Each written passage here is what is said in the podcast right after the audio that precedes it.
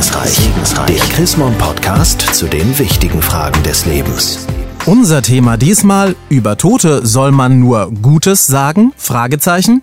Susanne Breit-Kessler ist als Münchner Regionalbischöfin auch Seelsorgerin und hat zu dieser nicht ganz einfachen Frage ihre Erfahrungen in der aktuellen Novemberausgabe des Magazins Chrismon zusammengetragen. Frau Breit-Kessler, schon die alten Römer kannten das Motto de mortuis nil nisi bene, also über Tote nichts, nur Gutes reden.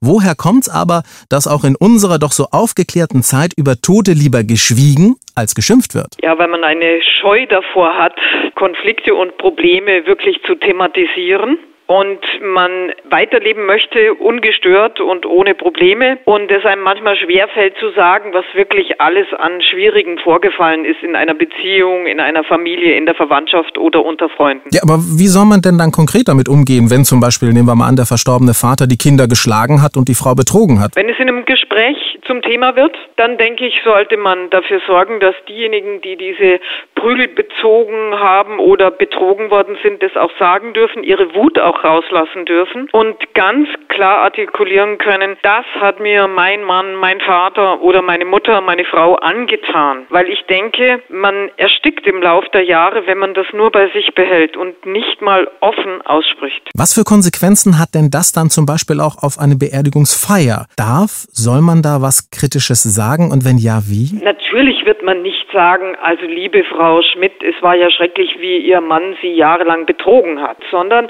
man wird wird dann sagen, Sie erinnern sich dankbar an Ihren Mann in den und den Punkten. Natürlich gab es aber auch Zeiten, in denen Sie gelitten haben. Das wird man dann nicht weiter konkretisieren, aber es ist notwendig, weil sonst eine Beerdigung eine Lügenveranstaltung ist und das allein lässt schon der christliche Glaube nicht zu, dass man also so an der Wahrheit vorbeirast. Und warum aus Ihrer Sicht auch als Seelsorgerin ist das so wichtig, dass das auch nochmal, man kann ja fast schon sagen, abschließend einfach auch nochmal raus ausgelassen wird. Warum ist das für die Hinterbliebenen so wichtig? Man kann das dann nicht verarbeiten. Man kann nicht sich weiterentwickeln, wenn man nicht sagt, was war toll an ihm oder womit hat er uns in Grund und Boden genervt oder auch unglücklich gemacht. Man kann nicht loslassen. Alles, was nicht geklärt wird an Beziehung, bindet einen und dann kann man nie mehr richtig loslassen. Vielen Dank, Susanne Breit-Kessler, Regionalbischöfin aus München. Mehr zum Thema über die Toten soll man nur Gutes sagen? Fragezeichen aus der Feder der Theologin und Seelsorgerin finden Sie jetzt auch in der aktuellen Novemberausgabe des Magazins Chrismon. Wenn Sie also mehr wissen wollen zu diesem spannenden Thema, dann lohnt sich ein Blick in die aktuelle Ausgabe oder Sie klicken ins Internet unter www.chrismon.de oder Sie schreiben eine E-Mail an segensreich@chrismon.de.